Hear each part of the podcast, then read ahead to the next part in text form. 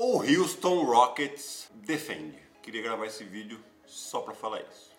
Brincadeira, eu sou Guilherme Giovannoni e você está assistindo o canal Chua. Se você ainda não é inscrito nesse canal, por favor, se inscreva aqui embaixo, também ativando o sininho das notificações, que assim que tivermos um vídeo novo, você vai ser lembrado pelo YouTube. Vamos falar desse Houston Rockets. Tá jogando de uma maneira surpreendentemente muito bem. Tá sem o Russell Westbrook, que é o segundo principal jogador, né, junto com o James Harden, mas ainda assim a equipe defende muito bem e tá atacando de uma maneira solidária, por incrível que pareça. A bola tem corrido muito bem nessa série contra o Oklahoma City Thunder. As coisas começam sempre com o James Harden, né? Ele tentando fazer um jogo ou de pick and roll ou de um contra um para tentar criar vantagem. Ele tem a capacidade muito boa de bater para dentro e conseguir a falta, a falta de cesta, ele consegue muito bem dar o contato pro adversário e não perder a bola, né? E quando vem muitas as ajudas que acontecem com frequência, ele coloca a bola para fora e aí Houston tá preparado com quatro arremessadores, além do James Harden que bateu para dentro, para meter essa bola e colocar a defesa adversária em dificuldade. E quando eles não fazem isso, o que eles estão fazendo muito bem?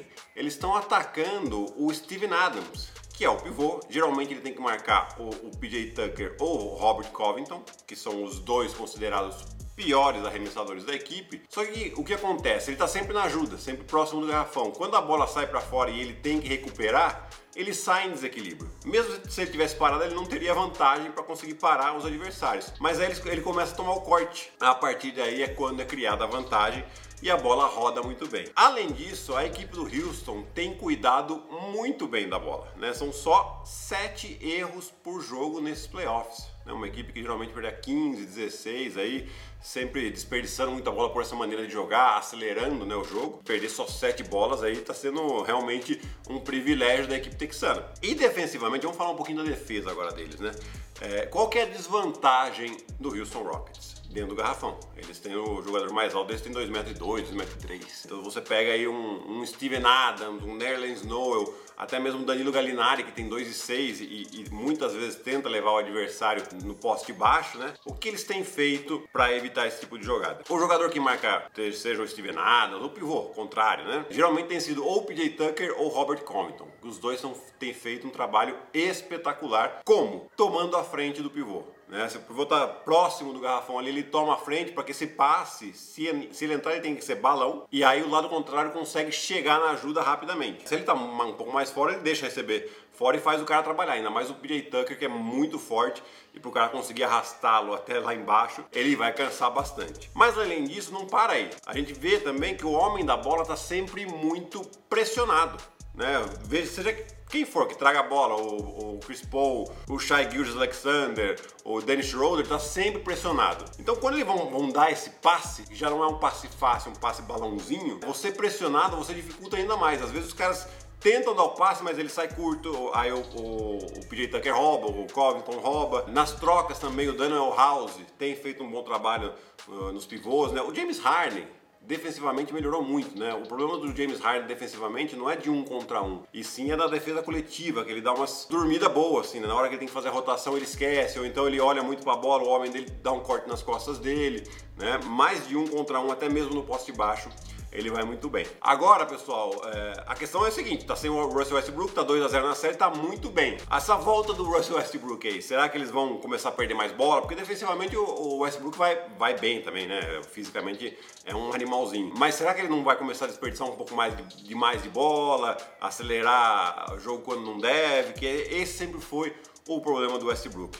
Escreve aqui para mim nos comentários o que você acha se ele vai ajudar mais ou se ele vai prejudicar nesse sentido de perder bolas. Outro time que eu gostaria de falar é do Philadelphia 76ers. Deveria falar do Boston, né? Que tá jogando demais, Jason Tatum, Jalen Brown, Kemba Walker, defensivamente tá muito bem, mas essa equipe do Philadelphia realmente, a gente tá vendo aí, já tá perdendo por 3 a 0 a série para Boston uma série que a gente pensava que poderia ser equilibrada, mas aí tá mostrando todos os defeitos da equipe de Filadélfia. Ah, mas tá sem Ben Simmons, tá uh, desfalcado. Pode falar o que for. É uma equipe que foi mal montada.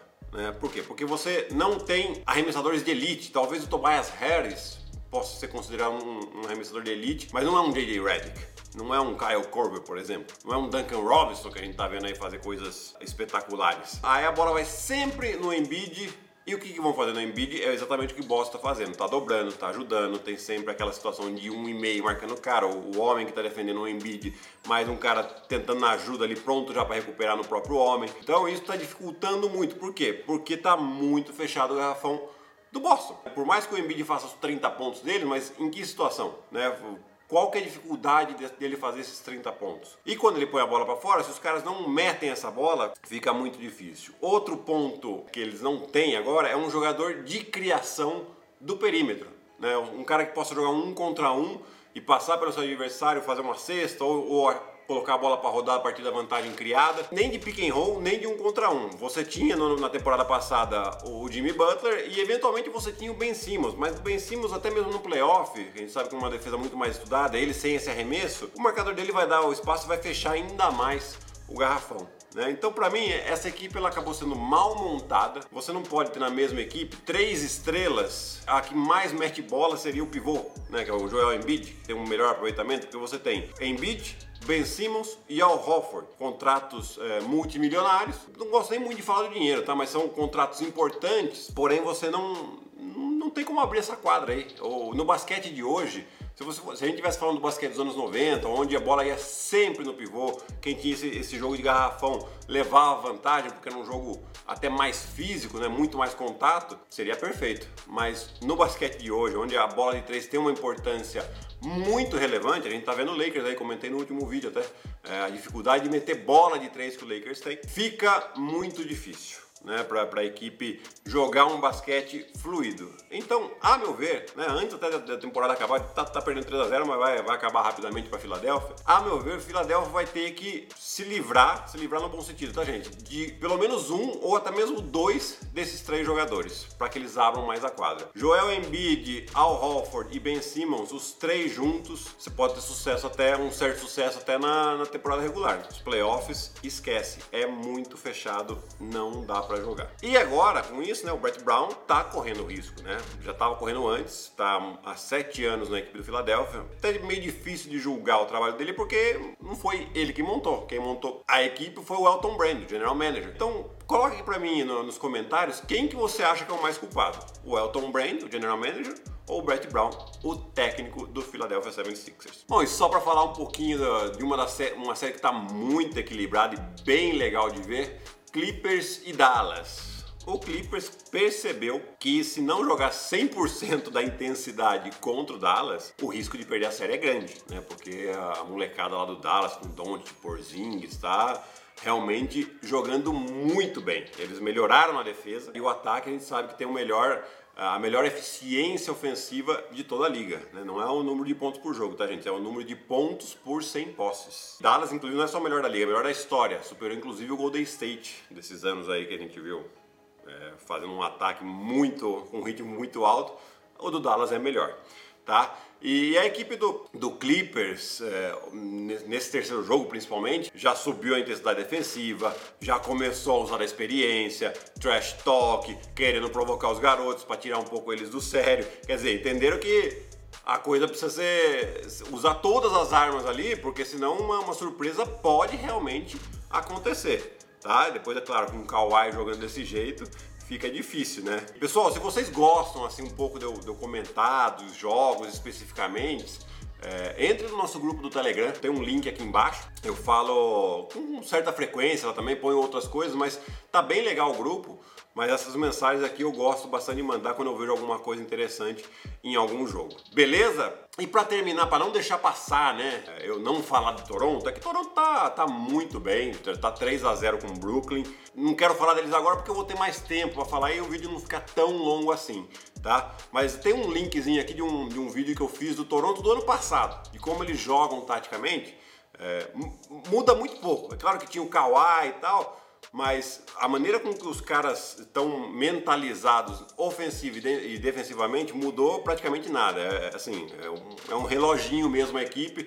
Então tem um link aqui, um cardzinho, sei lá. Carol, vai por aí, né? então assista esse vídeo que tá bem legal. Beleza, pessoal? Então, se você curtiu esse vídeo, deixa o seu like aqui, nos siga nas redes sociais e um grande abraço para vocês. Tchau, tchau.